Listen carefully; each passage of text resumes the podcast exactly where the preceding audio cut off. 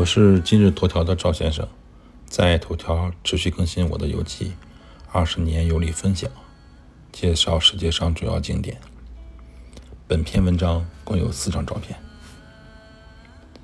因为受到今日头条文章的标题长度限制啊，我这篇游记的标题是费尔蒙特山野生动物酒店，实际上酒店的全称是。菲尔蒙特山肯尼亚野生动物园俱乐部酒店，这个酒店隶属于菲尔蒙特集团。据导游介绍，菲尔蒙特山肯尼亚野生动物园俱乐部酒店原本是好莱坞影星威廉·霍顿修建的私人庄园，后来移交给菲尔蒙特集团经营。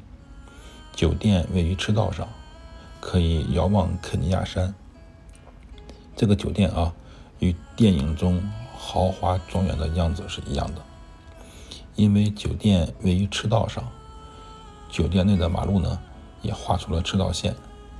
我就模仿经典电影《黑客帝国》里面的一个造型，脚踩赤道线拍了一张照片。这个酒店呢有一个特色项目，叫做动物孤儿院。在孤儿院里面呢。游客可以近距离接触动物和观察动物。里面的动物呢，基本都是保护组织从野外抢救过来的，没有父母照顾的野生动物，所以叫做动物孤儿院。